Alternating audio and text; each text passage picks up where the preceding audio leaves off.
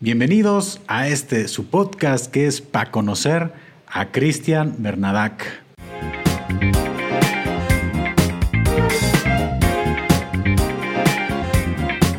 Bienvenido Cristian, ¿cómo estás? No, muy bien, y Paco, y muchas gracias, güey, pues por tenerme aquí en tu espacio. Y la neta, qué bueno que, qué bueno que logramos solucionar lo del internet. Sí, oye, lo que pasa es que la, gente que ahorita está viendo y escuchando el, episodio no tienen idea de lo que hemos batallado porque intentamos utilizar aquí una plataforma que pues en teoría es especial para este tipo de proyectos de podcast de manera a distancia, de manera remota, pero como que el, Internet que tenemos aquí, como decías hace un rato, en el tercer mundo, no ayuda mucho, ¿verdad? No, no, definitivamente eh, eso del 5G yo sí digo que es pura mamada, ¿eh? sí, no, no manches. Sí, sí había utilizado yo antes ya esta, esta tecnología pero como que ya se puso muy demandante, como que trae nuevas funciones y eso está haciendo pues prácticamente que su uso sea muy complicado para la gente que estamos aquí en México, ¿no? Y pues comentarle a, la raza que pues este episodio se armó gracias a que pude saludarte por acá en, en Jalisco, en La Barca, en Guadalajara, en estas presentaciones que, que tuvieron y que mira, pues después de, un tiempito, pues ya podemos ponernos a platicar. Platícame qué tal te fue aquí en tierras jaliscienses. Eh, pues la neta nos fue muy bien y como siempre, pues un gustazo ver a nuestros compas eh, de Jalisco. tenemos 10 años yendo muy seguido para allá. Entonces, eh, pues ahora sí que fue una, una fecha más que se va a un, eh, a un largo historial de buenos eventos en Guadalajara. Sí, oye, pues la verdad, yo no había tenido oportunidad de, escuchar a Al Misery en, en vivo. Y pues qué bandota, ¿eh? Felicidades, la neta. Qué, qué rifados, qué chingón, ¿eh? No, gracias, carnal. Y, pues ahora sí que eh, afortunadamente pues tenemos a la gente, a la gente indicada. Y y pues siempre hacemos lo posible por tocar lo mejor que podamos, sonar lo mejor que podamos eh, y pues más que nada hacer que la gente se la pase bien, ¿no? O sea, a fin de cuentas es un show y, y pues aparte de sonar bien, pues hay que hacer que, pues, que la gente se lleve un bonito recuerdo, ¿no? Sí, claro, y pues la verdad sí, me quedé gratamente sorprendido y aparte pues que es un género musical que también sigo mucho y me late bastante, entonces pues ya, ya era una banda que tenía yo muchísimas ganas de, ver en vivo y pues ya se me hizo. Y dos veces seguidas, una en la barca y otra en Guadalajara. Entonces estuvo a toda madre. No, pues qué chingón que te la pasaste bien y Paco y como te comentaba antes de, antes de la onceava repetición de, del podcast, eh, la neta estamos muy acostumbrados a ir a Guadalajara y de hecho, eh, pues te digo, a Zapotlanejo de los lugares eh, que siempre, siempre visitamos, entonces ojalá pronto podamos repetir esta experiencia, pero pues ya, eh, ya presencial, ¿no? Sí, mira, de, todas maneras hay fallas técnicas. ¿eh? ¿eh? el día de ayer estaba grabando un episodio también aquí en un estudio que, tengo. Eh, y pues no sé, de repente una cámara se estaba calentando bastante, se estaba apagando y pues también le batallamos, ¿eh? Entonces, pues a veces cuando las cosas quieren sale a todo dar y cuando no, no sé, me imagino que también es algo que, les ha de suceder a ustedes en el escenario, ¿no? A veces detallitos técnicos que, ocurren y que no sabes ni siquiera por qué suceden, ¿no? No, y mira, la, verdad es que sí hay cosas que uno no puede manejar o que simplemente suceden. Eh, pues cuántas veces no nos ha fallado un cable o, por ejemplo, a David. Ah. David tiene esa maña de que siempre tira los amplis. eh, entonces, pues eso pasa. Eh, el año pasado en Guadalajara, eh, mi bajista me dio un putazo en el ojo por accidente con, con su bajo carísimo. No manches, neta. en medio de un show, sí, se me abrió un poquito así este pedo. Obviamente fue un accidente, pero pues sí, o sea, pues, pues es que pasan muchas cosas, ¿no? O sea, a fin de cuentas uno piensa que está preparado. Y, de repente meten un putazo. Pero sí. Oye, pues te, fue bien, ¿no? Porque pudo haber sido un golpe un poquito más, más delicadón. O sea, algo más, más difícil. Sí, ¿eh? pues.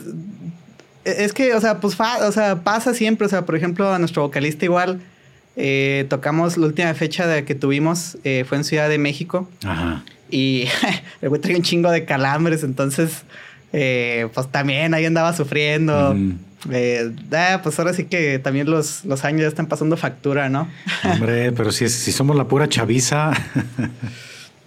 los, primeros, los 30 años son los más difíciles de, la infancia. Sí, los primeros 30, ¿no? ¿Cuántos años tienes tú, Cristian? Los 30, güey. ¿Cuántos crees, güey? No sé, no sé, digo, te ves como de 20. Anda, no, no, hombre, no, bueno fuera, güey. Bueno fuera, güey, estaría de pelos, güey. ¿Qué? No, no, pero ¿qué será? ¿Andas qué en, en 30, 30 y siempre o qué onda? Tengo 32, güey. 32. Bueno, ahora yo te pregunto. Ya, es un señorcito. Este, ¿cuántos años crees que tengo yo? No, ya, yo pensaría que igual tienes ¿eh? unos.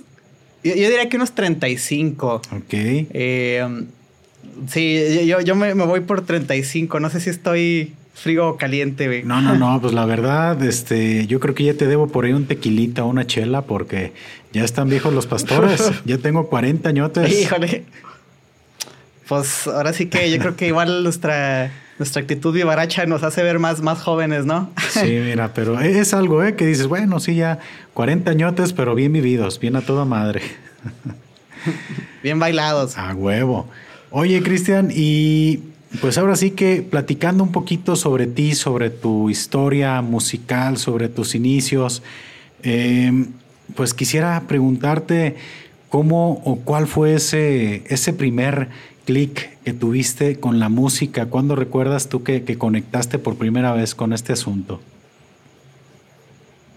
Eh, pues mira, eh, sabes de qué estaba analizando este tema durante años y mm, ahora que recuerdo, eh, creo que primero lo que me gustó es que toda la música que estaba escuchando en algún punto se escuchaba muy bien.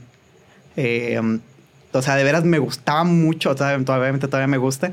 Eh, pero de niño sí me gustaba mucho escuchar música. Entonces, eh, yo creo que eso obviamente pues, fue un factor enorme. El hecho de poder tener acceso a, pues, a música de una manera fácil. Eh, siempre tuve internet desde que existió. Entonces, pues tuve la oportunidad de indagar muchas cosas desde antes de, o sea, de tocar guitarra, ¿no? Entonces, yo creo que cuando hice clic con la guitarra específicamente fue cuando mi hermana me contrató un maestro de guitarra. Eh, por alguna razón, creo que se dio cuenta de que no estaba haciendo nada de mi vida. Y, y pues me contrató un maestro de guitarra que creo que, creo que era amigo de ella. Eh, y pues, o sea, realmente no me enseñó mucho, como que el, no sentí que, que, estuviera aprendiendo mucho, eh, era medio malo para enseñar. Pero lo único que le entendí lo, lo capté muy bien, que prácticamente fue eh, unos cuantos acordes. Y yo antes de tocar guitarra, pues eh, yo pintaba, dibujaba. Yo pensé que me dedicara a la pintura, de hecho. Em, y, en cuanto agarré la guitarra, no volví a hacer nada de pintar ni dibujar, eh, porque, el, o sea, de veras me retó. Y, eso me. E, e, eso de cierta manera me, me, hizo que me clavara. O sea, el hecho de saber que estaba intentando hacer algo que no, pues no me, no me salía, pero veía un progreso constante por medio de la práctica, ¿no? Al igual que con el dibujo, con la pintura, con todo eso. Entonces, eh, tal vez lo que me gustó es que le agarré un poquito más fácil a la guitarra que al dibujo, no sé. Eh, pero sí, o sea, prácticamente eh, la lira se hizo la difícil desde el día uno. Y yo creo que eso fue lo que, yo creo que eso fue lo que, lo, que me, este, lo que motivó un poco, ¿no? Más o menos, ¿qué edad tenías para ese, ese tiempo? Yo que sí tenía como unos 14 años, más o menos. Em, sí, sí, sí. Eh, sí, más, más o menos esa edad. Y la verdad es que sí. Pues el. solo sé que conocí la lira y ya no, no pude hacer otra cosa. Órale, entonces pero fue hasta ese momento que, tomas esas, esas clases que, te retó. Antes no habías tenido como un acercamiento previo, algo que hayas dicho, oye, me, me llama la atención un, poquito. O sea, fue ese fue el primer encuentro y ahí te, te quedaste o qué onda? Eh, mira, pues primer encuentro como tal, mm, a ejecutar un instrumento no del todo, porque en algún punto mis papás me regalaron una batería de, niños, cuando yo tenía como unos 5 o 6 años. Y obviamente como no sabía qué estaba haciendo, pues le hice unos hoyos a los parches con un lápiz. entonces, entonces pues la batería ahí quedó, eh, no duró mucho. Em, Y, pues ya después de grande, eh, después de empezar a tocar guitarra, empecé a tocar batería también. Eh, me di cuenta de que mis tendones, o tal vez mi técnica en ese momento no era muy buena en ninguno de los instrumentos, así que me estaba poniendo muy tenso. Y pues para mitigar mi, eh, mi baterista frustrado interior, eh, pues prácticamente aprendí todo lo que pude de batería, pero sin tocarla. Ok. Entonces, ajá, entonces, lo bueno es que ahora, por ejemplo, ahora que produzco proyectos, que pues prácticamente es mi, mi manera de, hacer mi vida, la producción musical y aparte de tocar, pues puede llegar un proyecto con un así con un baterista súper ausente o que no está o que simplemente me dice, güey, la neta no tengo tiempo de componer algo chido, este, tengo mi trabajo de oficina, güey, eh, pues aporta algo, ¿no? Entonces, pues afortunadamente con estos conocimientos sí puedo, puedo, puedo escribir una batería eh, lo más real posible en todos los aspectos. No la puedo tocar, pero la puedo escribir. Pero en técnica conoces todos los, los pormenores y lo puedes ejecutar, ¿no? De esa manera.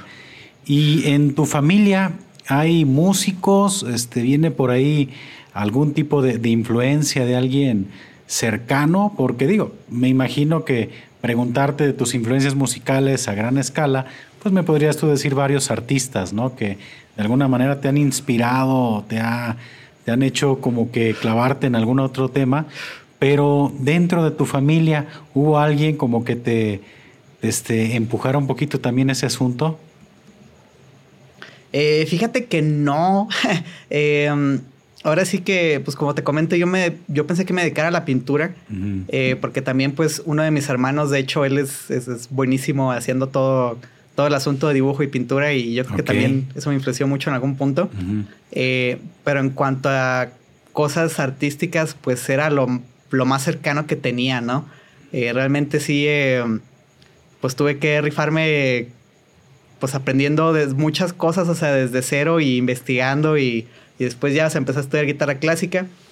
Pero pues todo fue prácticamente motivación propia. Eh, yo creo que mi familia hasta la, hasta la fecha no entiende un poquito eh, pues todo lo que conlleva todo esto, ¿no? Pero, ah. pero pues eh, ahora sí que yo, siento que si no es porque uno le busca por su cuenta, pues realmente no se llega a nada, ¿no? No puedes esperar que todo te llegue a las manos. Oye, ¿y cuándo es que eh, conectas tú con, con, el rock, con el metal, con todo este asunto? ¿Siempre fue un género que a ti te llamó la atención o sobre la marcha fuiste descubriendo también esa, esa afición? Eh, mira, es una cosa muy interesante porque el, o sea, yo primero, lo primero que escuché y que me gustó mucho cómo se escuchó, pues fue la música pop, eh, todo lo que existe en el radio, lo que estaba en MTV, todo eso. Eh, entonces siempre fui muy, muy abierto a escuchar cosas diferentes, ¿no? Eh, inclusive recuerdo que, mm, o sea, antes de tocar instrumentos, o sea, yo escuchaba mucha música de anime, de videojuegos, todo, todo lo que pudiera escuchar yo lo escuchaba. entonces yo creo que conecté con, el rock y con el metal específicamente, eh, cuando en, algún punto descubrí a Necrophagist estudiando yo guitarra clásica. Este, en caso de que no se los haya escuchado, probablemente eh, no sé si te suenen. Ocuparía buscarlos, ¿eh? Probablemente en lo que he escuchado de, em, música me lo habré topado en algún momento, pero no lo tengo así muy, muy presente.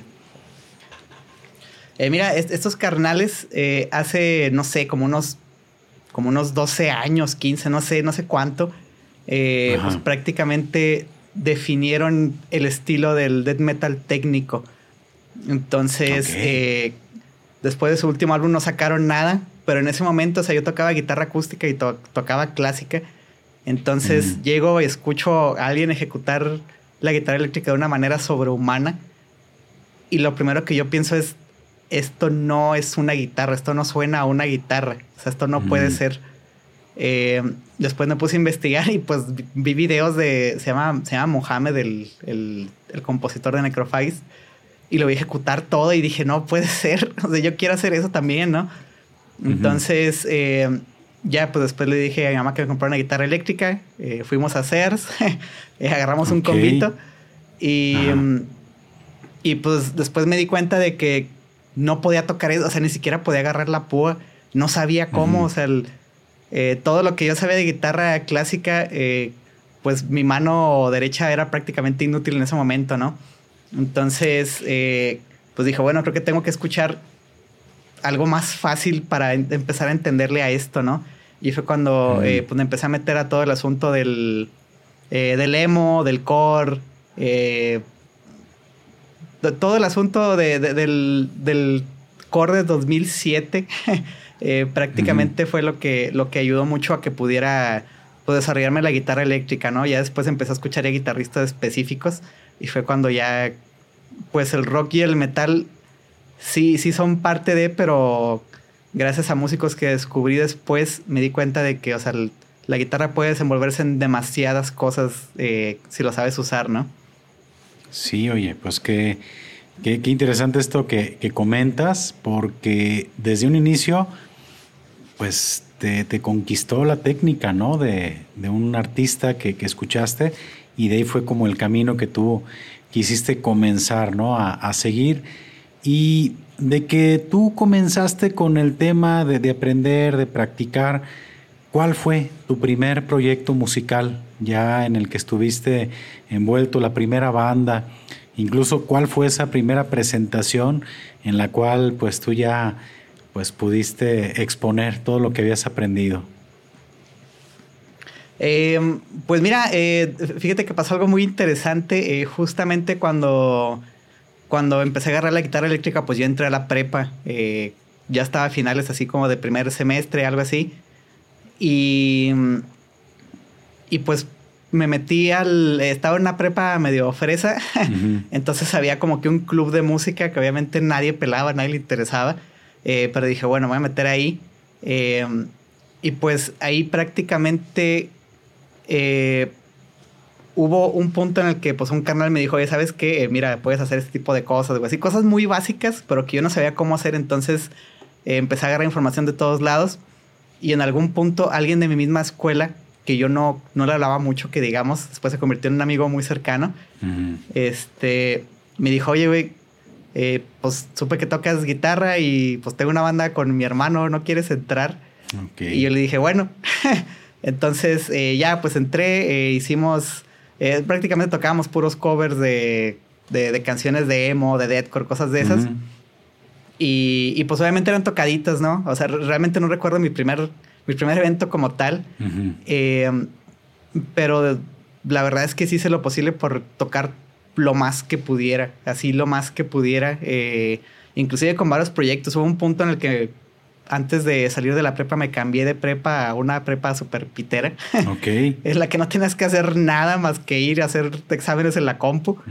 Entonces, en ese momento ya aproveché y me agarré como, no sé, como seis bandas, siete bandas, o sea, de puras cosas diferentes. O sea, llegó un punto en el que yo, sí, o sea, llegó un punto en el que yo estaba todo el día en cuartos de ensayo. Em, y tocaba así, o sea, me metí en una banda de power o una banda de, de, de metal así como que más old school. Este, así, o sea, me metí a todo lo que pude y después ya como que le agarré el cotorreo. Yo creo que por eso la producción no se me hizo tan difícil entrar porque empecé tocando de todo. Este, y después ya, o sea, ya me agarré una, una, banda un poquito más, más en forma, eh, un poquito más responsable.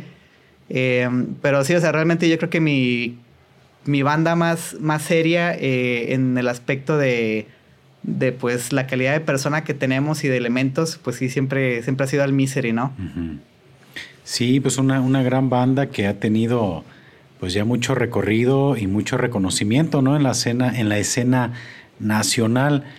Eh, de todos esos proyectos en los que estuviste involucrado, ¿al cuánto tiempo armas All Misery? ¿Cómo, cómo conectan? ¿Cómo se conocen?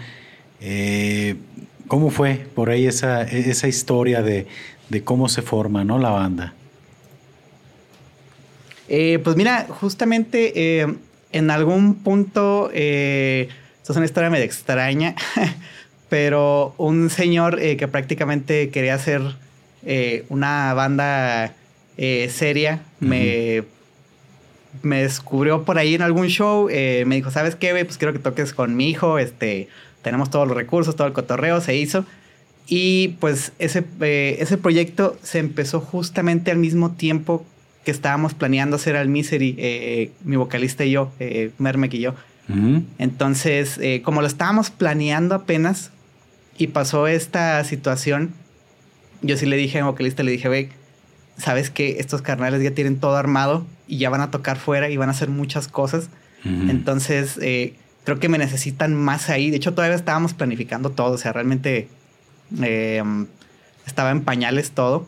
Entonces eh, pasaron dos años, él, eh, mi vocalista, pues consiguió gente, tocaron con el nombre de Misery esos dos años. Ok. y después, después se le sale toda la gente a él, a excepción de su baterista, que pues yo se lo presenté, nuestro primer baterista se llama Iván, ahorita toca una banda que se llama American Hate, de Querétaro, pero es de aquí.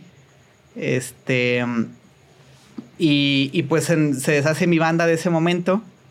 Y pues le marco a, Memo y le digo, oye, ¿sabes qué? Pues, ¿qué te parece si le damos? O sea, hacemos lo que supone que íbamos a hacer. Eh, y pues yo tengo la gente que te falta.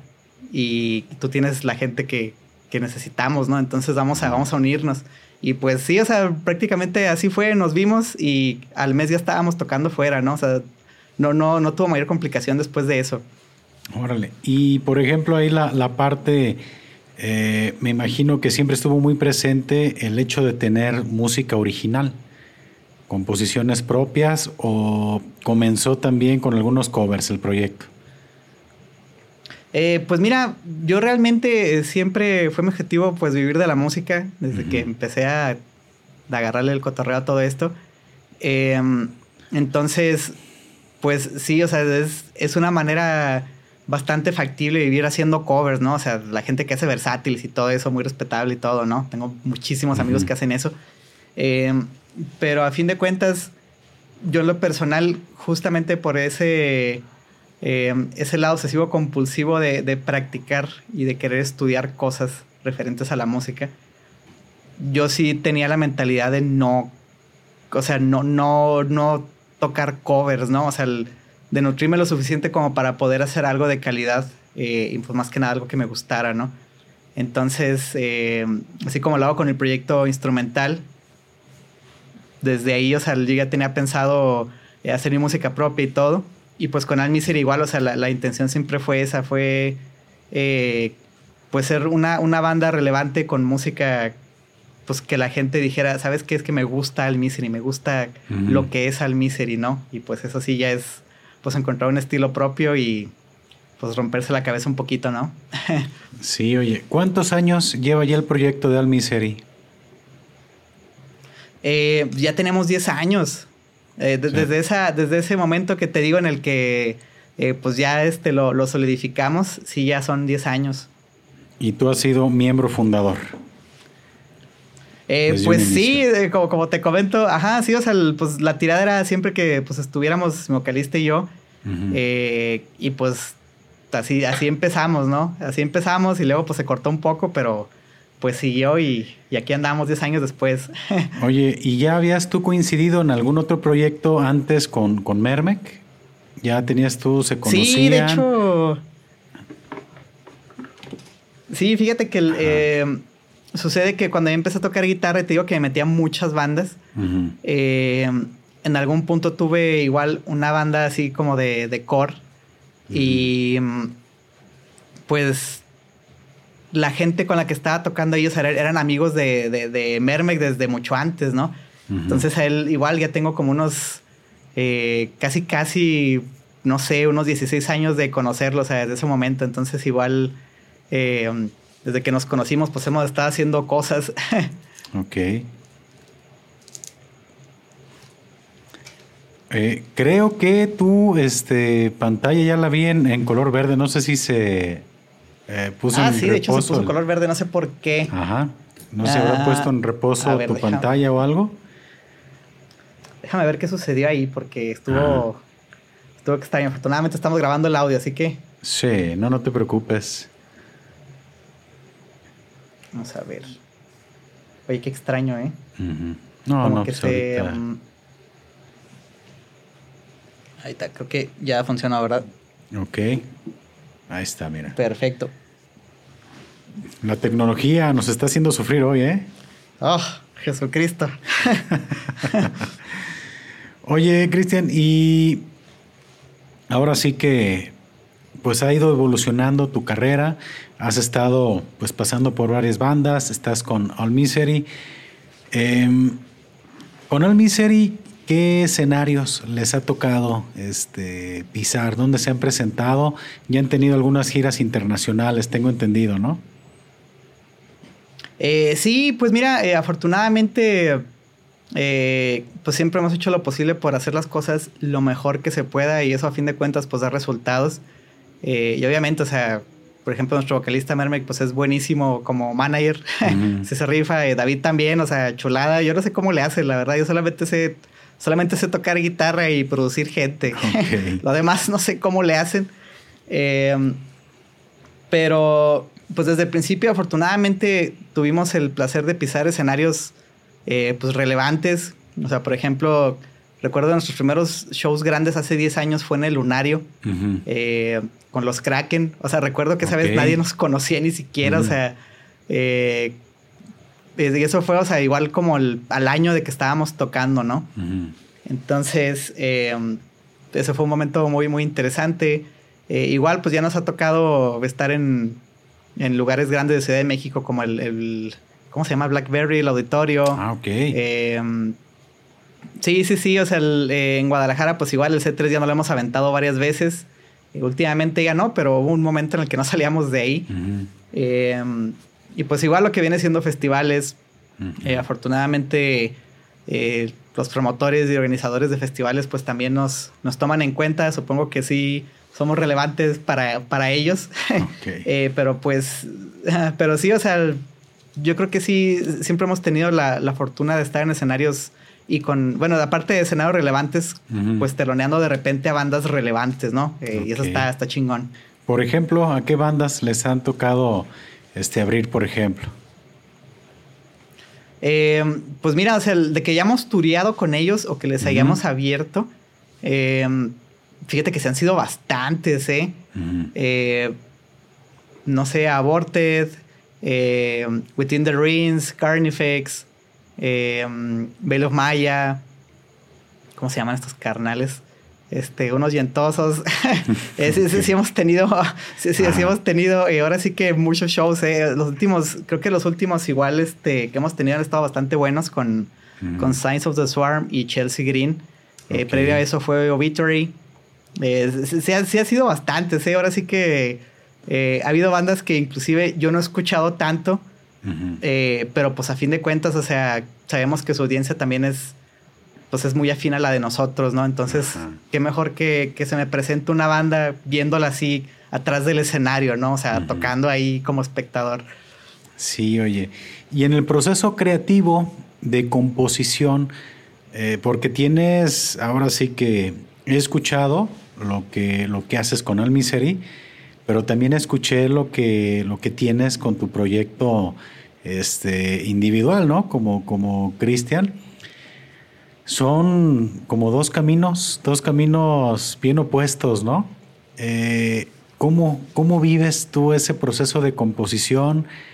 Mm, a mí me da la, la, impresión, digo, yo no soy músico, me encanta la música, yo creo que como a toda la gente, pero me da la, la, impresión que gente como tú, que está tan dedicada a la música, como que despierta, ¿no? Pensando en música todo el tiempo. ¿Cómo le haces para llegar a resultados con Al Misery, con lo que viene siendo este género, y con este otro asunto tan, no sé, tan melódico que tienes con tu proyecto? Eh, pues mira, primero que nada te agradezco mucho, mi Paco, que, hayas escuchado lo que hago por, por mi cuenta también. Eh, y, pues mira, eh, como te comento, yo creo que sí fue una ventaja muy grande que, que empezar a tocar de todo, porque a fin de cuentas empecé a, o sea, tuve que empezar a, a investigar mucho qué hace que algo suene a algo, ¿no? Entonces, o sea, por ejemplo, con Al Misery, pues simplemente Obviamente hay, hay, un estilo propio de por medio que pues se la da la voz de, de Mermek, este, su manera de acomodar la voz, eh, todo el asunto de la guitarra, pues hay rítmicas que simplemente yo hago por, por naturaleza a la hora de rifear. Este, pero sí, o sea, sí estoy muy acostumbrado a cambiar de, de chip, cambiar de cassette, así de un momento a otro. Este, y pues ya, o sea, cada vez he hecho más, más sencillo hacer como que ese, esa transición, ¿no? Eh, en la producción, pues sí, o sea, de repente me toca pues producir así reggaetón, eh, hacer, hacer beats de trap, este, hacer cosas poperas, eh, indies, o sea, y me refiero a componerlas, o sea, a entregar, a entregarle música a alguien ya completa, ¿no?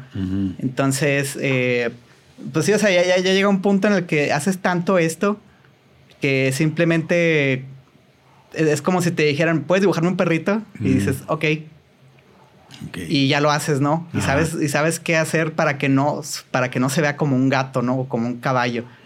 Entonces, eh, pues prácticamente es, la misma dinámica. Yo creo que todo ha sido en base a, hacerlo mucho durante, durante muchos años, ¿no? Sigue, sigue conviviendo en ti ese, ese Cristian dibujante, ¿eh? porque es primera vez que escucho esa, esa comparación, ¿no? De, de un músico referente al dibujo. Digo, no, no sé, no, lo, no sé si lo, lo, sabía, te lo había comentado, pues a mí también me gusta mucho dibujar. Digo, yo soy dibujante de todo, de, pues sí, de todo el tiempo. Y pues por eso creo que comparto contigo esa, esa afición también. Y se me hace curioso, ¿no? Porque efectivamente yo como dibujante, pues si me dicen, oye, dibuja un caballo, pues sabes qué dibujar o qué hacer para que efectivamente parezca lo, lo que te pidieron, ¿no? Y de ahí pasamos a otra de tus facetas como, como músico, que es la de productor.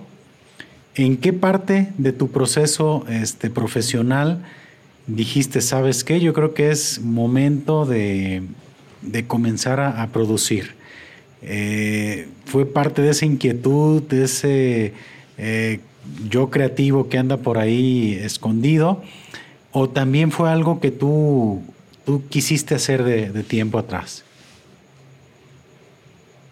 Eh, mira, ahora sí que igual una cosa llevó a la otra. Realmente me dejé llevar por las situaciones, eh, como lo he hecho siempre. Entonces, en algún punto, pues empecé a justamente a grabarme tocando, ¿no? Así, o sea, para subir videos a YouTube, justamente cuando tenía como unos, no sé, unos 17, 18 años. Entonces, en algún punto eh, pues obviamente, o sea, empecé grabando con, la cámara, el audio de la cámara, y ya nada más en un software así súper chafa, pues le encimaba la canción, ¿no? Y ya ahí medio mezclaba los volúmenes y pues ya eso era todo, ¿no?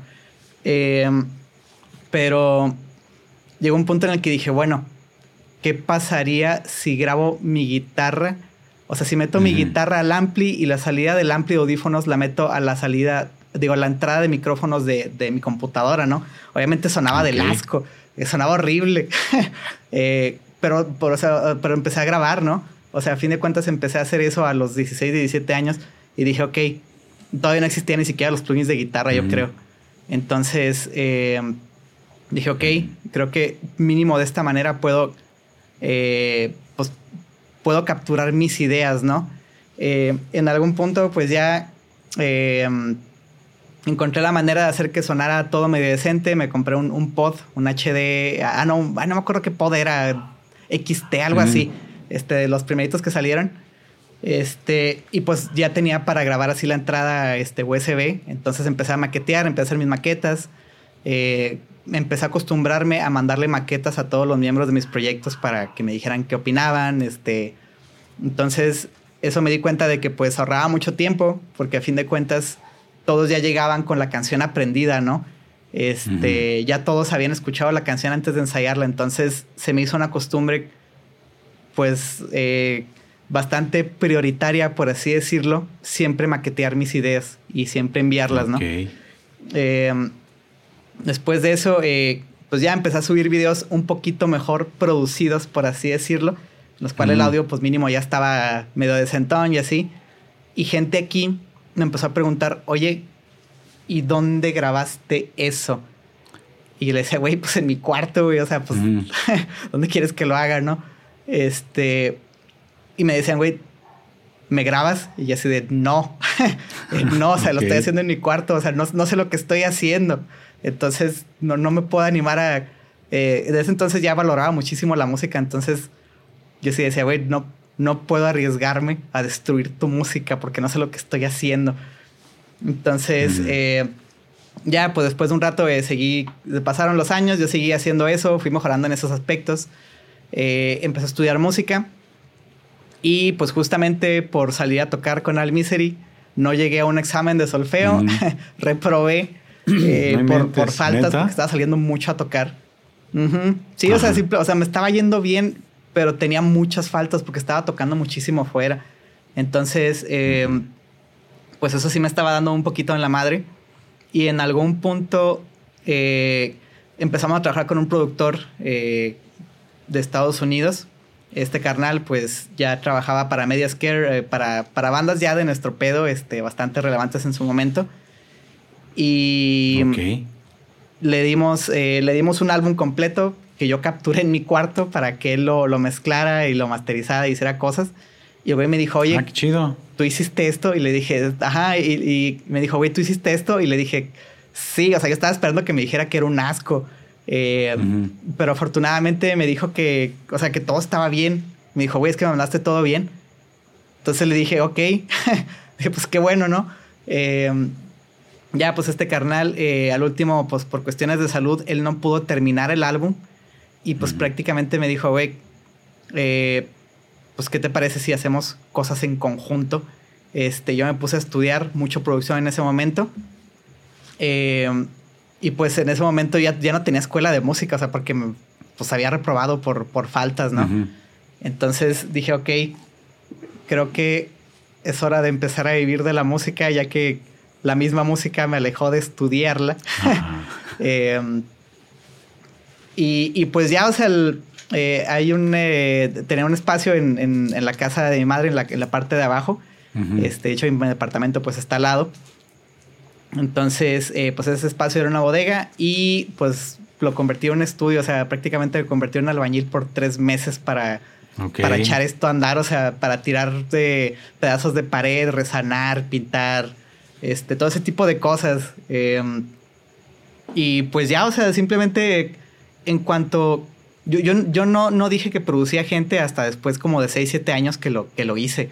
O sea, realmente...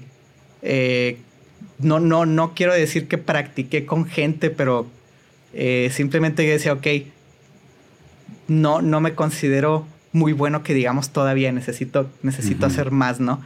Entonces después de uno así, como de unos 6, 7 años, eh, yo dije, ok, creo que ya, creo que ya, ya puedo arriesgarme a trabajar con un proyecto, inclusive de gente que, que, es de lejos, ¿no? O sea, de gente que tal vez no llega a conocer ni siquiera en persona. Entonces, em, pues ya afortunadamente eh, en, esos, en esos primeros 6, 7 años, pues simplemente funcionó el hecho de que yo empezara a producir bandas porque, pues para empezar, o sea, el hecho de que yo escuchara muchas cosas, hasta la fecha escucho de todo, mi playlist es un cagadero así enorme. Okay. Eh, pero, o sea, llegaba una banda de punk y me decía, güey, me gustaría sonar, eh, pues, como Allison, güey. Ok, puedo ver tu canción, güey. Ya me tocaban sus acordes y le decía, ok, ¿qué te parece si hago todo esto, güey? Ya me ponía a tocar, güey, teclear, editar así en chinga mientras que estaban aquí. Entonces, eh, pues simplemente les terminaba dando lo que querían, ¿no? Eh, inclusive, o sea, más porque pues obviamente aprovechaba todos mis, mis conocimientos de, de, estudio previo de cosas que ni siquiera tienen que ver con el punk. Eh, como para darles algo especial, ¿no? Entonces, pues usé esa filosofía con todos los géneros que, me ha tocado producir. Y, y, pues ya, o sea, simplemente de boca en boca se fue esparciendo. Fue una bola de nieve que afortunadamente creo que ni aunque quiera podría detener. O sea, creció, creció esa bola de nieve para bien, ¿no? Fíjate, eh, en el Foro Independencia, eh, bueno, yo estaba por ahí echando el canillazo con algunas cositas acá con, el buen David Briceño, a quien le mando un, saludo. Y me tocó ver que hablabas, la verdad, no recuerdo con quién, eh, respecto no, no sé si tú habías también producido audiovisuales. No sé si estoy en lo correcto o no. O tienes también, aparte de la producción musical, también tienes una, una productora o es, o es la misma productora la que ofrece la producción este, musical y aparte audiovisuales. Eh, mira, eh, justamente eh, de nuevo volvió a suceder lo mismo. mira, he, tenido esa suerte de que siempre empiezo a hacer cosas para mí y luego las pulo en un punto en el que digo, estoy a gusto y luego llega un carnal y me dice, güey, quiero lo que tú haces, te pago. Y digo, ok. Entonces, pues justamente como, como comentábamos, pues tú que estás en el asunto del dibujo, hay algo, hay algo en, en lo visual que nos hace sentir cosas, ¿no? Eh, que nos hace entender cosas, inclusive, que nos hace desarrollar historias. Eh, puede ser una foto, puede ser un dibujo. Entonces, pues en algún punto yo ya empecé a sentir la necesidad de tener contenido eh, de calidad más seguido, ¿no? no nada más aferrarme a, pues, a pagarle un canal para que me haga un video, este, o decirle a mi vocalista que pues él también hace animación y todo eso o sea, yo, no me siento a gusto pidiéndole paros a gente a cada rato.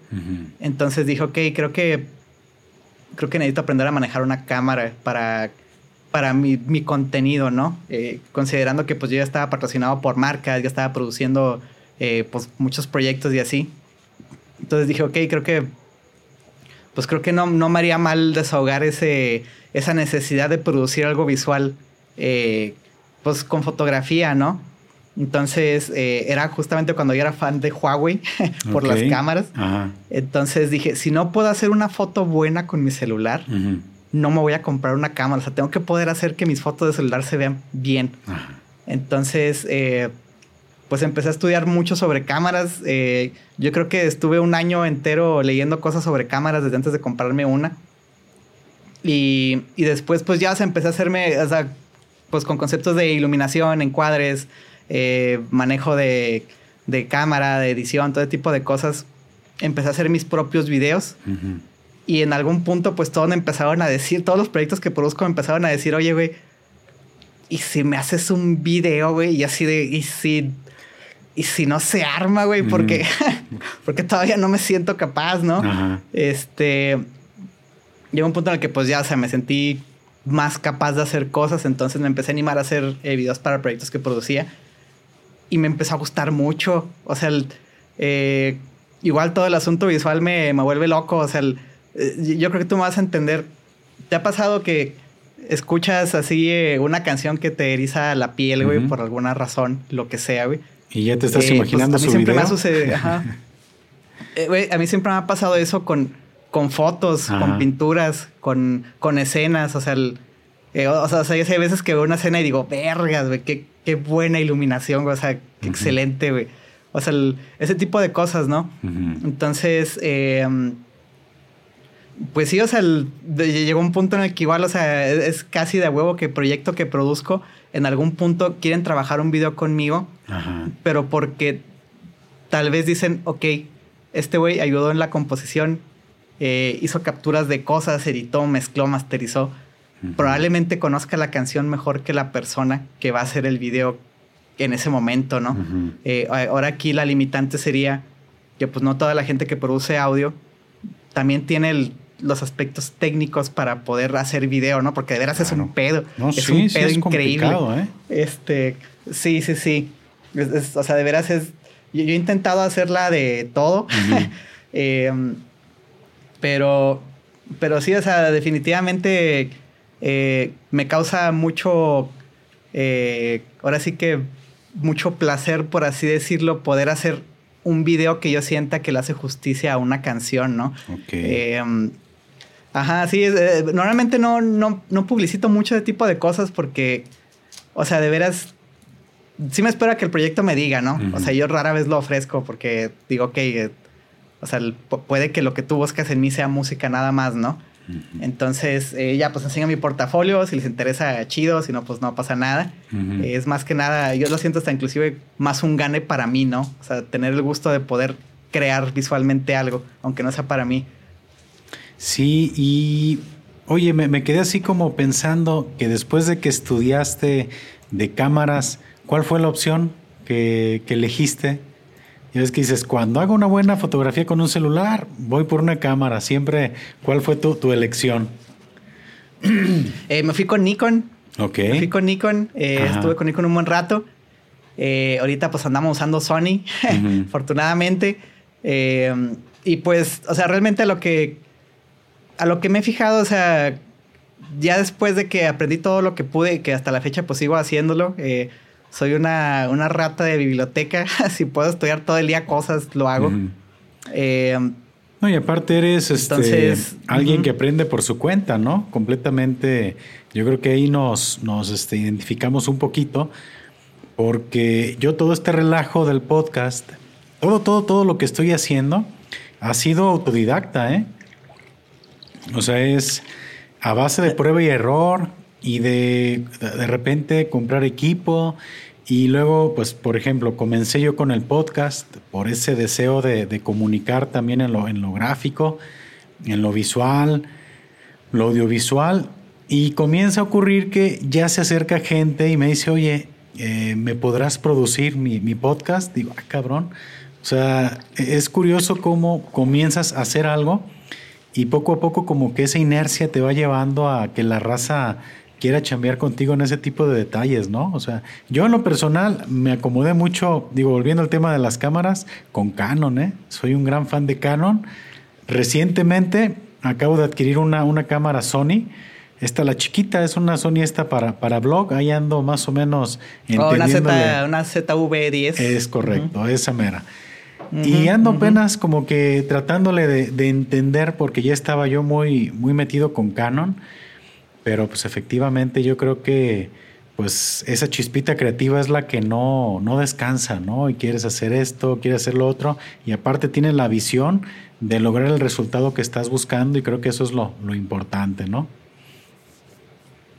Pues mira, afortunadamente, o sea, eh, fíjate que yo en lo personal yo siempre me sentí muy fuera de lugar eh, en la escuela, ¿no?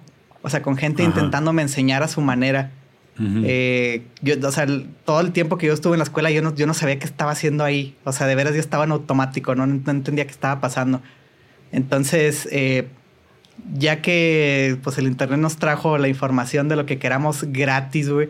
Simplemente basta con leer o youtubear, güey, lo que sea, güey.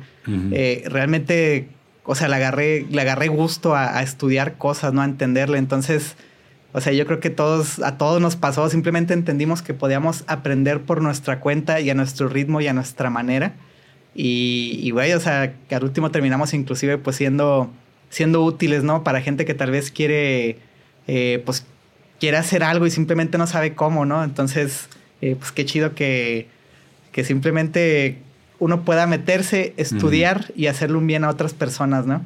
Sí, oye, ¿y no te pasa que a veces con base al estudiarle a, varias cosas, te das cuenta que luego no es tan difícil?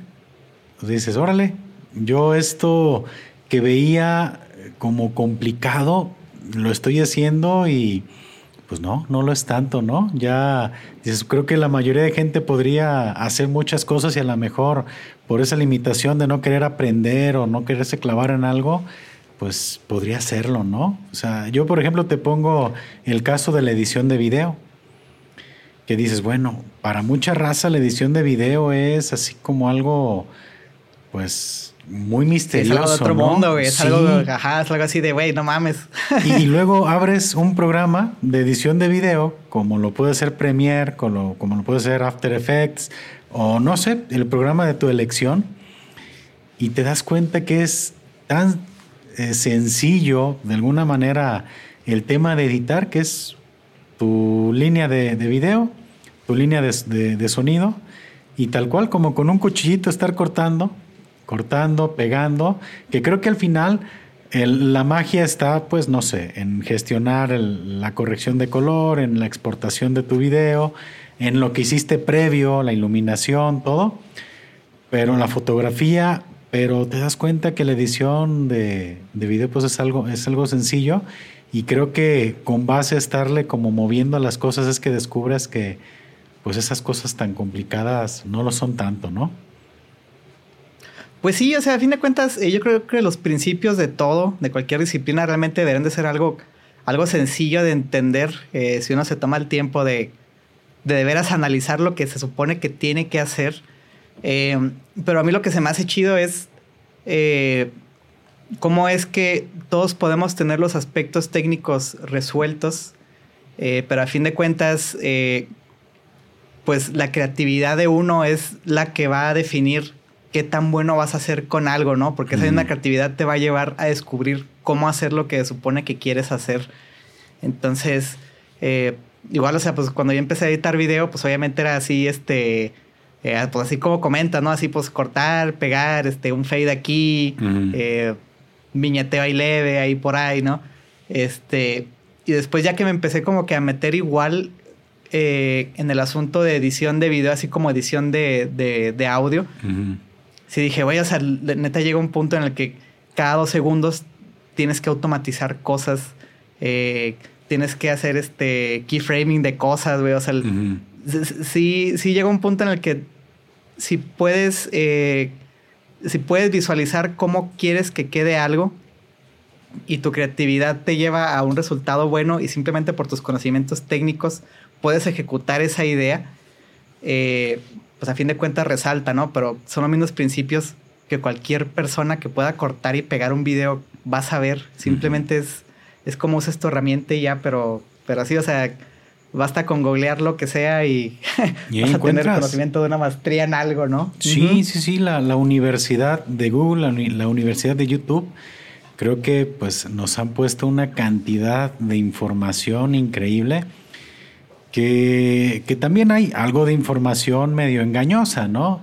Que eso te ayuda un poquito ya la experiencia que tienes, de repente en algún tipo de, disciplina, si tú quieres, o de proceso, y dices, oye, pues subiste este video, pero la neta no me estás enseñando nada, ¿no? Que también eso suele suceder, ¿no? A mí me ha pasado mucho que, por ejemplo, en el tema del audio, que es donde a veces llego a tener un poquito más de dificultades. Eh, pues me agarro buscando, ¿no? Y digo dificultades porque me toca eh, de repente moverme a, lugares, eh, me gusta mucho como tener esa portabilidad del equipo y de repente estoy grabando en situaciones muy poco controladas y de repente te agarras ahí buscando, oye, ¿cómo puedo eliminar esto? ¿Cómo puedo corregir tal? Y buscas en, YouTube y de repente te encuentras con cada tutorial que dices, no, carnal, pues se me hace que que está cañón, pero pues con base, ¿no? A estar practicando y conociendo, pues vas descartando o tomando la información que, más te conviene, ¿no? Sí, o sea, pues a fin de cuentas, eh, mira, yo en lo personal, eh, de repente sí me frustro porque, o sea, yo hago lo posible por todos los días eh, desarrollar por lo menos uno que otro concepto de lo que sea que tenga, pues en, en, mi lista de cosas a estudiar. Pero es que ya está llegando a un punto en el que todo está evolucionando muy rápido. O sea, de veras, puede que salga un software eh, que sea la, panacea, ¿no? Que sea la solución a todos tus problemas. Lo aprendes a manejar después de unos cuantos meses y le va a salir otro más cabrón de otra compañía que ni conoces, con una interfaz, ajá, y ya salió otro, Entonces, eh, simplemente, o sea, llega un punto en el que estudiar muchas cosas es complicado es difícil, eh, pero a fin de cuentas, o sea, yo creo que si lo disfrutas y si, y si ves el, pues el progreso en lo que estás haciendo, simplemente ya se convierte en una manera de, de, de que es una rutina diaria, ¿no? O sea, ya ni siquiera lo sientes, de repente no te das cuenta y estás leyendo algo sobre fotografía, ¿no? Y dices, güey, ¿por qué no estoy viendo memes, no? Exacto. O bueno, o memes de fotografía, ¿no? Ay, sí. Oye. Eh, exacto, ajá, y dos por uno. Exacto. Oye, y es que sí, sí está bien, bien complicado este asunto que, mencionas. Creo que al final, pues, la, especialización es lo que te va a llegar, llevar como a resultados, eh, pues, no sé, de éxito, ¿no? Porque, como comentas, hoy hay un programa que te ofrece tales resultados, apenas le estás aprendiendo, mañana sale otro y a lo mejor pues en estar ahí volteando a ver tantos, terminas por no manejar ninguno, ¿no? Entonces yo creo que, por ejemplo, a mí un programa que se me hace muy completo, pues es After Effects, ¿no? Digo, no te lo acabas con todo lo que puedes hacer. Y yo es lo que he buscado, digo, ¿sabes qué? Eh, yo me muevo entre eh, Adobe Premiere y After Effects y hasta ahí. Y me han recomendado otros programas y por qué no calas esto. Digo, no, ¿sabes qué? No le muevas, prefiero mejor enfocarme, ¿no? A, a sacar este, la chamba con estos programas que como te comento, están incluso actualizándose bastante, que esto me lleva a quererte preguntar de otro tema respecto a la tecnología y a todo lo que estamos haciendo en el tema audiovisual y tú en el tema de producción. ¿Cómo has visto tú la inteligencia artificial en todo lo que, lo que estás haciendo? ¿Crees que sí está chido? Eh, ¿Crees que nos está, eh, no sé, haciendo dar pasitos atrás? ¿O consideras que sí está revolucionando todo este trabajo? Eh, mira, yo creo que esto va a ser, eh, obviamente es un arma de dos filos, eh, pero a fin de cuentas, o sea, siento que para el artista, a fin de cuentas, o sea, la producción de video, pues es arte, ¿no? La producción de música es, es arte, o sea, el hecho de, editar, el hecho de exportar todo eso, simplemente pues conlleva a, producir algo, ¿no? Que va, va a transmitir un mensaje. Entonces, eh, yo sí creo que el artista que entienda cómo funciona la inteligencia artificial simplemente va a estar por encima de mucha gente, muchísima gente. Eh, y no por el hecho de que la inteligencia artificial esté ayudando, sino de que tal vez le va a quitar limitantes. Eh, por ejemplo, si ahorita estoy, todavía no me animo a hacer nada de esto, estoy estudiando todavía cómo se supone que debería de hacerlo. Eh, pero por ejemplo, si ahorita ya está, ya está el cotorreo de, de Photoshop, o sea, tú te grabas así como estás y usas inteligencia artificial en Photoshop para generar un fondo más grande. O sea, Photoshop te ah, genera. Sí, sí, tú le pones. Ajá, o sea, te autorrellena. O sea, yo estoy aquí ahorita. Ajá, o sea, seleccionas así un área y le pones librero. Y te genera un librero con la perspectiva correcta, con la iluminación correcta.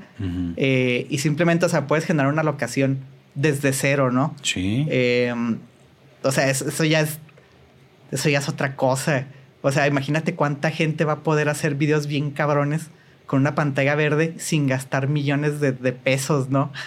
o sin invertirla a nadie, o sea, simplemente sabiendo usar inteligencia artificial. Y eso necesariamente, eh, pues nos, o sea, nos lleva a todos a ponernos todavía más al tiro, ¿no? Ahora es, ahora es la guerra de, de que el humano siempre pueda hacer, pues, mejor las cosas que la inteligencia artificial, ¿no? Eh, quién sabe si lo logremos, quién sabe si, si, si la inteligencia artificial nos mate, pero pues vamos a intentarlo, ¿no? bueno, ya, ya Terminator nos dio una, una noción de qué puede pasar, ¿eh? Pero. Sí, sí, sí. O sea, ya sabemos qué va a pasar. sí, hombre, ya nos, ya nos spoilearon el futuro un poquito, ¿no? Pero, pues, eh, tocante eso que dices, yo estuve por ahí, eh, pues, tratando como de explorar un poquito esa función de Photoshop. Y pues ahora sí como dicen, ¿no? La, la pregunta hace al maestro. La inteligencia artificial te pone, o no sé, de manera muy disponible muchas herramientas, pero también debes de ser muy específico en lo que le estás solicitando, ¿no? Porque si no sabes qué preguntarle a la inteligencia artificial o qué pedirle, pues la inteligencia artificial no te hace nada, ¿no? Hice por ahí algunas pruebas ahí en Photoshop con algunas selecciones. Eh, no me convenció tanto, pero pues definitivamente está haciendo algo que pues era imposible pensar, ¿no? O que tú tenías que hacer de manera manual con más, con más tiempo, ¿no? Con más conocimientos. Pues a fin de cuentas eh, sigue necesitando que le ordenes, ¿no? Entonces,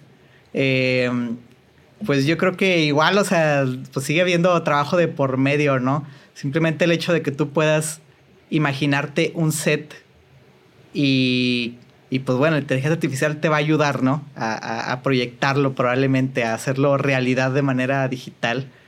Pero a fin de cuentas, pues es, pues es algo que tú estás planteando, ¿no? Entonces, eh, sí va a llegar un punto, obviamente, en el que pues ya simplemente se nos dé todo en la mano. eh, obviamente todavía vamos a ver gente que vamos a decir, no, quiero seguir haciendo las cosas. Eh, pero bueno, vamos, a, vamos a ver cómo nos beneficia a todos, ¿no? Ojalá, ojalá todo nos vaya bien y no seamos suplantados por máquinas. No, yo creo que todavía falta mucho o probablemente pues venga la era de los artistas, de los artistas, de los oficios, donde pues ya tome tanto valor o más valor aquello que hacemos con las manos y todas esas cosas increíbles que se hacían con la tecnología, que es lo que ahorita tiene valor, pues quede ya como en segundo término, ¿no? O sea que yo creo que es momento de que todos nosotros nos pongamos las pilas en, el arte que estamos trabajando, porque creo que es lo que en su momento va a, tener como más, más valor, creo, o eso quiero pensar, ¿eh? Pues mira, eh, yo sí creo a fin de cuentas que, o sea, todo lo que ha trascendido eh, ha sido por alguien que lo hizo, ¿no? O sea, yo no he escuchado de nada que haya trascendido porque una máquina lo hizo. Eh, entonces, eh, yo sí creo que la música va a seguir, por lo menos la música va a seguir rifando, pues, la música hecha por gente, ¿no? O sea, a fin de cuentas, yo sí creo que todos tenemos una sensibilidad inconsciente hacia el producto artístico de, de otras personas, ¿no? En algún punto nos va a pegar, vamos a escuchar una canción que ahorita eh, no nos interesa mucho, pero en algún punto esa canción va a presentarse de nuevo y va a conectar con nosotros, ¿no? Porque vamos a estar en ese mood. Entonces, muy probablemente sí sea algo humano. O sea, yo sí creo que es algo humano. Sí, no, no va a dejar de estar presente ese, factor, ¿no? Mira, te comento que ya, yo estoy aquí grabando la pantalla de, la conversación. Te dejé de ver, ¿eh? Te perdí un poquito, no sé si por allá tu, tu conexión no sea. Eh, ahorita me ves bien, güey. Ahorita te, yo aquí en esta pantalla te perdí. Ya no, ya no te vi. A ver si ahorita se restablece, a lo mejor, no sé, tu conexión o no sé si será mi conexión. Eh, pero igual, bueno, voy, pues a, podemos... voy a reiniciar la, la, cámara. Ok. Este. Creo que más bien va a ser tema de señal, ¿eh? Ahí la reinicié, no sé si ya se ve. Ajá, creo que creo que no. No, no te, no te veo. A lo mejor va a ser tema de señal. Deja cambio yo por acá de, red, a ver si fuera mi internet. Ok, ok, ok, Seguimos, seguimos aquí. Este, ya ves, la tecnología todavía no, no nos arregla todos los problemas, ¿eh? a ver, parece que ahí ya, ya te vi. Ah, perfecto ya, ya te vi otra vez. Y como se está grabando aquí la, la pantalla, pues ahí hay ratitos en los que te, alcancé a, a, perder un rato, pero pues volvemos al tema de que el audio pues lo estamos grabando chido, ¿no? Sí, sí, sí, sí, el track sigue grabando. Así es. Oye, y en todo este relajo creativo, en todo lo que tú estás haciendo, ¿en algún momento te llegas a ver tú en algún bloqueo? Y si llegas a ese bloqueo, ¿Le das tiempo a que llegue la inspiración o tienes tú algunos procesos como para reconectar con la, con la creatividad? Eh, pues mira, es que el asunto es que sí es complicado. O sea, de veras sí es muy cansado, muy, muy, muy cansado. Eh, es mucho procesamiento, es muchísimo procesamiento de la cabeza. Entonces, eh, o sea, por ejemplo, yo lo que hago es intentar no hacer varias cosas en un solo día. O sea, por ejemplo, lo que viene haciendo practicar guitarra y todo ese tipo de cosas, pues sí, sí lo hago, ¿no? Eh, a fin de cuentas, o sea, a veces aunque no tenga muchas ganas de practicar porque estoy cansado, eh, pues, o sea, tengo que hacerlo porque, sea, le capturo, le capturo guitarras a mucha gente eh, y pues mientras más mientras más perfecto ejecute yo, menos me tardo en editar cosas. Entonces, eh, pues simplemente mi ritmo de trabajo es más rápido si, si practico más, ¿no? Entonces, pues todos ganamos. Pero, o sea, por ejemplo, si hay, yo lo que hago es, si hay un día que voy a editar, nada más edito. Si hay un día que voy a mezclar, nada más mezclo. Si hay un día que voy a estudiar algo, nada más estudio. Este, hay, hay días en los que me permito hacer varias cosas a la vez, cuando no es muy urgente algo, ¿no? O sea, hay días que, por ejemplo, si digo, bueno, voy a darle dos horas a la edición de esto y de ahí en más eh, quiero, quiero leer cosas, ¿no? Este, y ya. Y ya, o sea, ahí como que pues no hay no, mucha presión, ¿no? Pero sí, o sea, sí, sí es difícil. Y yo creo que, ya, o sea, ya, he entendido por qué mucha gente no, no se anima a vivir de esto. O sea, tienes que actualizarte constantemente. Estás amarrado.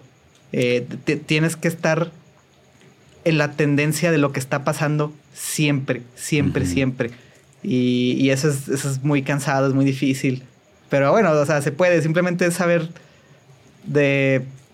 saber no darte tus breaks, pero saber cuando ya estás llegando al límite, ¿no? Como para que no odies lo que vas a hacer después de que estés cansado. Sí, el, burnout, ¿no? Evitar este quemarte. Porque sí, sí está cañón, ¿eh? Y aparte. Sí, sí, sí, es el. Eh, eh, mira, pasa algo. Mm, yo creo que también en este tema de, las chambas creativas, híjole, a veces a mí lo que me, cuesta trabajo porque también me dediqué yo buen tiempo al tema del diseño gráfico, eh, dibujo. A mí me, me, cuesta mucho trabajo algo y es ser creativo por encargo. Me cuesta mucho trabajo como que decir, híjole, necesito esto. Digo, caray, yo como que necesito que me lleguen de repente esos momentos, esos chispazos de creatividad o la idea para ejecutarla. Y qué difícil se me hace a mí eh, ser creativo por encargo, por trabajo, por obligación. Como que ahí a mí se me, como, no sé, eh, para mí yo digo que para un dibujante no hay peor enemigo que un hoja en blanco, ¿no? A veces dices, no sé ni por dónde empezar, ¿no? No sé si de repente te sucede a ti o ya tienes como tan entrenado ese músculo de la creatividad que pues estás listo para, para ejecutar, ¿no? Cualquier cosa que de repente te soliciten. Eh, pues mira, es que eh, yo realmente me tardé un rato. O sea, me tardé un rato porque yo creo que esto tiene que, esto va en varios niveles, ¿no? Eh, si estamos, eh, yo creo que si vamos así como que en el, en el nivel cero, pues sí viene siendo eso, ¿no? O sea, el hecho de que tú puedas generar una idea, generar una idea de algo, o sea, en este caso, eh,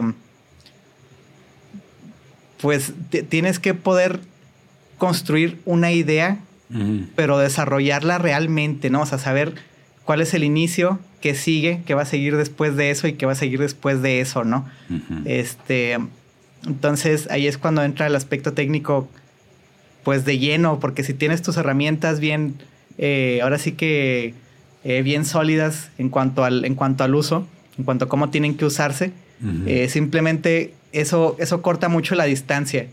Este, entonces, por ejemplo, en este caso alguien me dice, Ve, puedes hacerte un riff como como esta banda gabacha que nunca has escuchado jamás en la vida, güey. Pero necesito que todo mi álbum suene a esto, güey. Este, entonces, eh, yo lo que hago pues es empezar a escuchar, empezar a escuchar este, el material, empezar a definir los, los elementos que hay, eh, empezar a hacer un acordeón por alguna, así, por así decirlo, eh, empezar a definir los elementos y empezar a, pues simplemente a saber qué voy a hacer con esos elementos, ¿no? Ya sea elementos de armonía, de melodía, de rítmica, lo que sea. Este, y pues a fin de cuentas ahí estoy usando como que un acordeón para crear algo nuevo, ¿no? Este, a fin de cuentas, o sea, cuando produzco gente, pues siempre quieren sonar a alguien al principio y después yo ya, hago lo posible porque no suenen a alguien, ¿no? Simplemente suenen a ellos.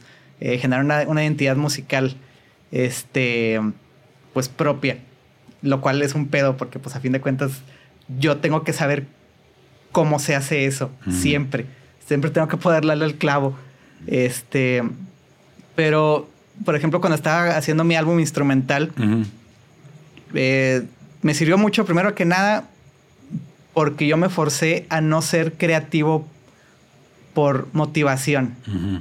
O sea, a no ser creativo porque de repente llegó una chispita de un riff o de una idea o de una melodía y decir, verga, güey, tengo dos segundos para grabarlo antes de que se me olvide, güey. Este, entonces lo que empecé a hacer diario durante como unos ocho meses fue componer diario todo el día. O sea, todo el día, todo el día componer cosas, aunque no me gustaran. O sea, hazlo. O sea, el, asunto aquí es que todos pensamos que la creatividad es, es una chispa, ¿no? Es algo que se aparece y desaparece. pero realmente es, es algo que se practica. O sea, es algo que se practica al 100%. Entonces, después de unos, después de cuatro meses de componer cosas que no me gustaban solamente por hacerlas, me empecé a dar cuenta de que estaba, de que estaba eh, componiendo ideas que en las cuales me estaba gustando todo. simplemente me estaba gustando. Y ya no dejaba de hacer cosas que me gustaran. Eh, entonces... tuviste eh, que pasar por ese proceso para llegar. Sí, o sea, tuve que componer. Sí, mira. Tuve que hacerlo mucho. Porque yo eh, a inicios de año intenté, intenté hacer un dibujo al día. Dije, voy a ponerme el reto en el 2023 de hacer un dibujo al día. Fracasé. no, no pude. No pude, este. Y, llegó un momento en el que alguien a mí me dijo, mira, es que puedes cumplir con el reto subiendo cualquier cosa en una hoja. Y ahí fue donde dije, no, es que no es esa la intención. Si voy a hacer un dibujo, tiene que ser un poquito más a, conciencia, ¿no? Y ahí es donde, pues yo creo que, no sé, fíjate, fracasé como al mes y medio, ¿eh? Y ahorita ya tendría yo que llevar para estas fechas chorrocientos dibujos y valió madre. Fue un reto muy, muy exigente, ¿no? Que espero volverlo a, hacer en el 2024 y deberé de lograrlo, ¿no? En algún momento. Pues mira, yo creo que eh, todo esto va enfocado a, un porqué, al por qué estás haciendo las cosas, ¿no? Entonces, o sea, el, yo, yo creo que si nos metemos mucho en el, en el mood del artista, no llegamos a mucho. O sea, definitivamente el mood del artista te limita bien cabrón. Eh, y yo creo que, o sea, a mí, por ejemplo, me ayudó mucho producir gente porque me estaba viendo en esa situación de tener que crear por encargo, ¿no? O sea, ya no componer mis, mis rolitas que me gustaran a mí o las de mi banda o... No, no, no, o sea, ya llegó un güey que quiere eh, una banda de indie y se la tengo que dar, güey. Tengo que dársela, güey. Tengo, tengo que poder generar esto, güey. Entonces, eh, el asunto es que eh, llegué a un punto en el que mm, ya me, me causa, eh, o sea, me gusta mucho escuchar ideas bien hechas, güey. O sea, sin importar lo que sea, ¿no? O sea, puede ser, puede ser metal, puede ser pop, puede ser country, puede ser norteño, güey, puede ser lo que sea, güey. Pero si está bien hecho, güey, lo, lo aprecio muchísimo. O sea, yo ya, ya no veo la música como la veía hace muchos años. O sea, ya escucho a un güey tocar saxofón y no digo, ah, no se tocó nada cabrón. No, o sea, yo digo, güey, qué buena entonación tienes, güey, qué bonitos vibratos, güey. Eh, ese ingeniero de audio que te grabó, güey, que te ecualizó, güey. Increíble trabajo. O sea, ya es un todo, ¿no? La imagen completa, güey. Entonces, yo creo que cuando empiezas a ver la imagen completa del por qué haces las cosas, la creatividad termina funcionando a tu favor y no cuando ella quiera. Ahora sí, ya, ya controlas a la creatividad, no ella a ti, ¿no? Porque luego sí se pone uno como en ese tema artístico de, oye, no, yo hago las cosas hasta que siento la inspiración y pues si lo ves de esa manera, pues yo creo que la parte productiva o la parte económica, pues nunca va a llegar, ¿no? Si, si quieres chambear cuando te llega la inspiración, pues imagínate todas las oportunidades que estás dejando ir de las manos, ¿no? No, y mira, a fin de cuentas, eh, yo creo que también tiene que ver mucho de la perspectiva que uno tiene de sí mismo, ¿no?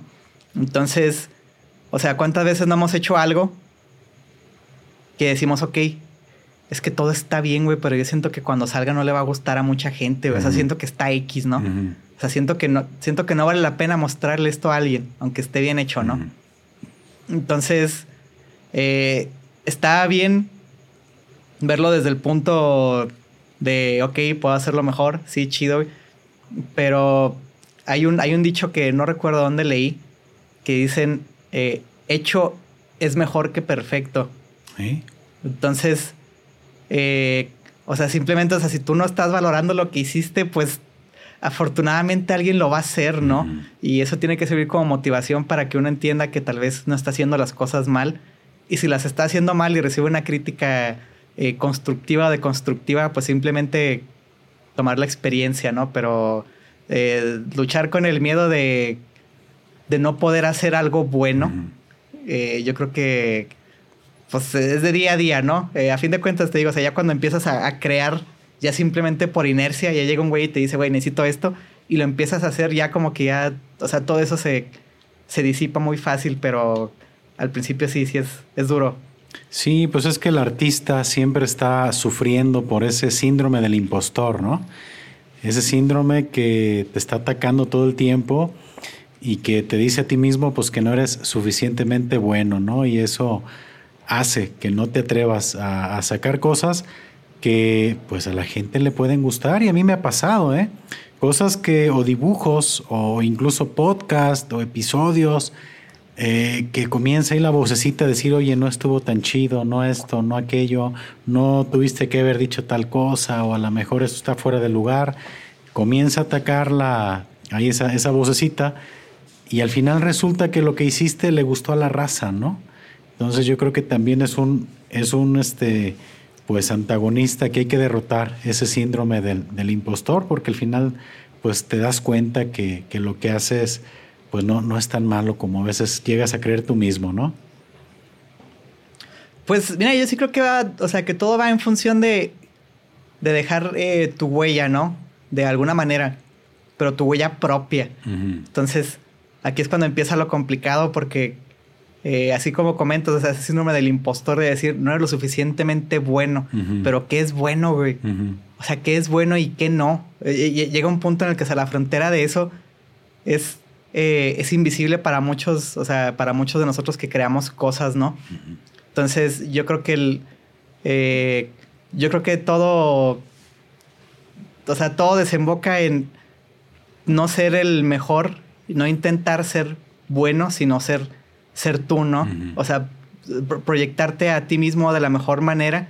Y yo creo que, que simplemente con ese propósito, pues eh, todo lo demás viene por inercia, ¿no? Sí. Pero desde el hecho de pensar ser tú, porque si empiezas, si empiezas a compararte con más gente, simplemente no, no nunca vas a ser suficiente, jamás.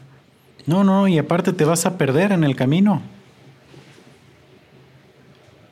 Digo, te, pierdes en el camino. Sí, sí, sí. O sea, a fin de cuentas. Ahí a ver si no, no nos atravesamos un poquito con las voces, acá con la conexión. Ah, no, dale, dale, dale. Pero, pero sí, digo, suele suceder que en ese deseo de quererte, no se viste que el de enfrente hizo algo chido y lo quieres imitar. Y ahí vas a tratar de imitarlo y, o, tratar de hacerlo, luego ves otra cosa que te gustó del otro y eso nos lleva a hablar del tema de la especialización, ¿no? De cuando estás queriendo brincar de programa en programa, acá estás queriendo a lo mejor imitar un estilo, otro estilo, y, pues te das cuenta que lo mejor es seguir tu, tu propio camino, ¿no? Tratar de hacer tu propio estilo, tener tu propia marca, tu propia voz y pues solito, ¿no? Lo demás va, va a continuar. Oye, Cristian, y pues prácticamente ya andamos este, acercándonos al final aquí del, del, episodio. La plática pues se ha puesto muy, muy buena.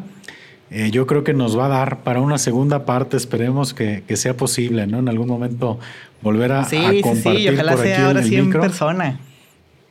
¿Verdad? Este, y pues preguntarte a futuro qué, qué proyectos vienen, qué, qué, viene para ti, qué viene para tu banda, para tu proyecto, qué, qué se avecina. Eh, pues mira, para el Misery pues se avecina lo de siempre, tocar de a madre, eh, salir, eh, esperemos, del país en una o dos ocasiones, probablemente el siguiente año, esperemos, ojalá, estaría de pelos. Este. Y pues para el proyecto instrumental, eh, pues ahora sí que seguir, seguir sacando música, ¿no? O sea, afortunadamente eh, con el proyecto instrumental, pues estoy con, con gente que conecta conmigo en, en mi. en mi yo melódico, por así decirlo. Este. Entonces, está muy interesante eh, el hecho de que. Mm, pues estamos haciendo música juntos, pero de repente, o sea, eh, lo que estábamos haciendo antes ya no es lo de ahorita, ¿no? Entonces estamos como que creciendo todos en muchos aspectos. Y, pues eh, ahorita lo que, lo que tengo pensado con el proyecto instrumental es, ojalá el siguiente año ya tener un disco nuevo completo. Eh, ahora sí ya este, pues un full length. Y, mm, y pues ahora sí, pues ya, o sea, tocarlo, tocarlo en vivo. Obviamente cuando, cuando se amerite, ¿no? O sea, también ese cotorreo de tocar mucho de a huevo. Eh, no, no, lo veo tan necesario. Más que nada, o sea, porque también, eh, pues somos, somos músicos de profesión, ¿no? Eh, por lo menos en el proyecto instrumental todos somos músicos de profesión. Entonces, pues obviamente no le voy a quitar un día de, de ganar varo en su versátil a, a mi baterista, ¿no? Por, por irse a tocar, ¿no? O sea, no. Em, pero, o sea, si, si, llegan a presentarse eventos así, este, pues en los que estemos muy acorde a lo que, a lo que la gente va a escuchar. Y más que nada, o sea, que, que sí sean eventos de, pues de calidad, por así decirlo. Eh, pues va a ser, va a ser un gustazo para nosotros poder ya, ya presentar todo esto que traemos en vivo. Ojalá el próximo año ya, ya lo tengamos ahí ya listo. Ah, era algo que te quería preguntar, que si iba a haber por ahí algunas presentaciones o las tenías contempladas de tu proyecto instrumental y mira, pues me estás comentando que sí es algo que, que se puede avecinar, ¿no? En, en un momento. Sí, fíjate que, o sea, de hecho ya antes de la pandemia ya estaba cerrado, o sea, ya estábamos cerrando fechas. Eh, ya estaba viendo eh, pues lo que viene siendo Guadalajara, Ciudad de México, todo eso. Em, pero pues pasó la pandemia como al mes de, que según yo ya íbamos a poder decir lo, que iba, lo que iba a pasar. Entonces, eh, sí, pero pues a fin de cuentas todo pasa por algo, ¿no? O sea, realmente en esa pandemia creo que todos, todos los músicos tuvimos una especie de transición de una u otra manera, simplemente por el hecho de estar encerrados con nosotros mismos eh, y con, con, un miedo latente a morir por un virus mortal. Sí, ¿no? Estuvo muy, muy ruda esa temporada. Eh, sí, sí, sí. Entonces, eh, pues lo que vino después de la pandemia, la verdad es que me, agradó mucho más, ¿no? Y sí dije, güey, creo que valió la pena que no nos presentáramos todavía, ¿no? creo, creo, que podemos darle todavía algo mejor a la gente, ¿no? Algo más chido. Entonces esperemos el siguiente año ya, ya, ya, sea, ya sea el momento. ojalá, ojalá que sí. Yo creo que ahí voy a estar yo en primera fila, ¿eh? La verdad me ha gustado mucho lo, ah, que he escuchado de lo, de lo, que has manejado. Y sí, créeme que, ahí vamos a estar. Y hay una parte también aquí del, del episodio eh, que es medio cliché, medio trilladón si tú quieres, pero a gente como tú, gente creativa, gente que ha estado en el camino de, del éxito, pues que me gusta, me gusta preguntarles algún consejo que le quieras dar a la raza creativa que anda queriendo echar a andar sus proyectos y que de repente, pues como dicen, ¿no? Se les cansa el caballo y no quieren continuar. O algún consejo de cualquier índole que quieras darle aquí a la raza que nos está viendo y escuchando. Pues, primero que nada, gracias por considerarme alguien de, éxito, güey. Eh, no, sé si vivo en otra dimensión, güey.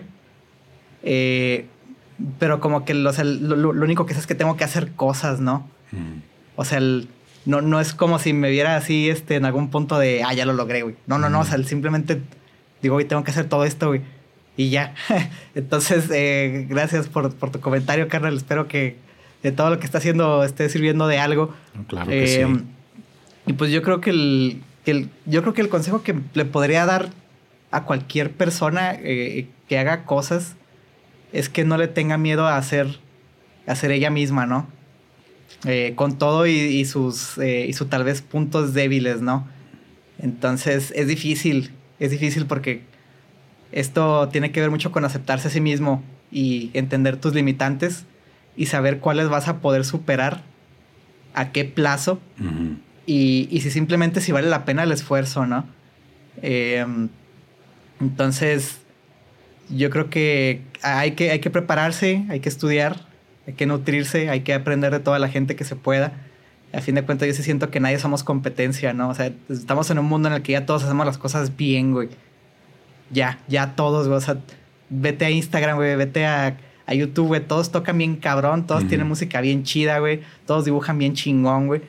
Entonces, lo único que nos queda a la gente que crea cosas es, es hacerlo a nuestra manera, ¿no? Y, y hacerlo de la mejor manera con, con la intención de, de, inspirar a la gente, ¿no? Yo sí creo que la inspiración es, es el mejor regalo que le puedes dar a alguien, ¿no? Y, y pues, güey, o sea, a fin de cuentas, si haces algo, algo de corazón, güey, si creas algo eh, pensando en que es algo que va a hablar por ti, y ese algo sí habla por ti con alguien que ni conoces, güey, eh, yo siento que pues ahí se cumplió el objetivo del arte, ¿no? Eh, y a fin de cuentas, pues ahí no, no entraste en compararte con nadie, en ser mejor con nadie, simplemente fue yo quiero conectar con, con quien sea, ¿no? Con quien sea que el, que el que bueno, a, quien sea quien le llegue mi mensaje, ¿no? De una u otra manera, así como comentas, un dibujo, una foto, un video, una canción. Eh, pero sí, eh, yo creo que es eso, o sea, hay que aceptarse, hay que saber lo que uno puede hacer bien, hay que ver si vale la pena desarrollar otros aspectos y si no, pues desarrollar los que mejor uno hace, ¿no? A veces es lo mejor que uno puede hacer. Ahora sí que seguir, ¿no? Seguir ese instinto, seguir hacer lo que, lo que te gusta y pues al final todo viene por, por añadidura, ¿no? Tus redes sociales, Cristian, ¿dónde te puede seguir la raza? ¿Dónde te encuentra? Eh, Cristian Bernadac en todos lados, según yo. Creo que hay otro güey que se llama Cristian Bernadac. Eh, me ah, parece que es un autor de hace como 40 años que ya se murió. Eh, pero ese güey, pues obviamente, obviamente estaba en otro cotorreo. esperemos sea la opción uno en Google, lo que yo hago. pero sí, Cristian Bernadac en, donde sea. Excelente. No, hombre, pues muy agradecido, Cristian, la verdad. creo que las situaciones técnicas no no le van a hacer mucho justicia al tema pues de esta conversación que yo tenía muchas ganas de tener contigo. Eh, creo que el video es lo único que nos va así como a, este, pues no sé, a no dar e, ese resultado, esa estética que, que uno estaba por acá buscando, pero la calidad de la conversación que acabamos de tener, olvídate, es este, pues la verdad, yo estoy muy, muy agradecido contigo por todo lo que nos has compartido. Hay un momento que es el momento para conocer, pero ese lo voy a dejar pendiente para el día que tengamos esa conversación, ahora sí, frente a frente, que es donde yo te hago entrega de un dibujo, de un retrato, una caricatura tuya, y ese es un momento que, que, yo generalmente manejo, pero que lo dejo en suspenso porque pues tiene que haber segunda parte de este cotorreo, mi estimado. Creo que hay muchas cosas que, que, faltaron por aquí de, platicar, algunas anécdotas de, giras, este, adentrarnos un poquito más en tu trabajo de productor, con quién has trabajado, eh, también meternos más a fondo de, del tema audiovisual. Creo que hay, hay un buen de, cositas que quedaron por aquí pendientes que yo espero este, que, que, se, que se den, que se platique y que sea ya en un, en un episodio presencial, mi estimado pues neta, muchísimas gracias, mi Paco. Y, y e-, ese momento me parece, me parece perfecto que lo reservemos para cuando, para cuando estemos ahí en el mismo, el mismo cuarto. Así es. Y afortunadamente, pues como te comento, a cada rato vamos para allá. Entonces, probablemente no, no, no va a faltar mucho para que eso suceda. No, claro. Y Paco, neta, muchas gracias por, por tu espacio, güey. Espero, Ahora sí espero haberte dado una, una, una plática entretenida, güey. No, no, no. La verdad, excelente. Yo estoy muy, muy contento. Incluso no, no, no creo que lleves tú más o menos, el, o a lo mejor si estás viendo por ahí el contador de tiempo, ¿no? Pero pues ya tenemos hora y media de una muy buena conversación, mi estimado. Entonces, este, como dicen, con una buena plática el tiempo vuela, ¿no? Y sí, no, hombre, y yo, yo creo que si no hubieras tenido estas dificultades técnicas hubiera sido, hubiera sido más todavía, güey. Yo creo que sí, ¿eh? Este, pero pues créeme que, que la verdad, muy, muy, muy bien todo lo, lo, que platicamos. Y pues seguimos en contacto, mi estimado. Muchísimas gracias por, por todo. No, gracias a ti, Paco. Muchas gracias. Y pues ahora sí que va, va a quedar pendiente esa entrevista presencial, carnal. Claro que sí, porque ahí está. Ese, ese cotorreo ahora sí el compromiso de tu caricatura, ahí está, ¿eh? Perfecto, pero lo voy a estar esperando, güey. Exacto.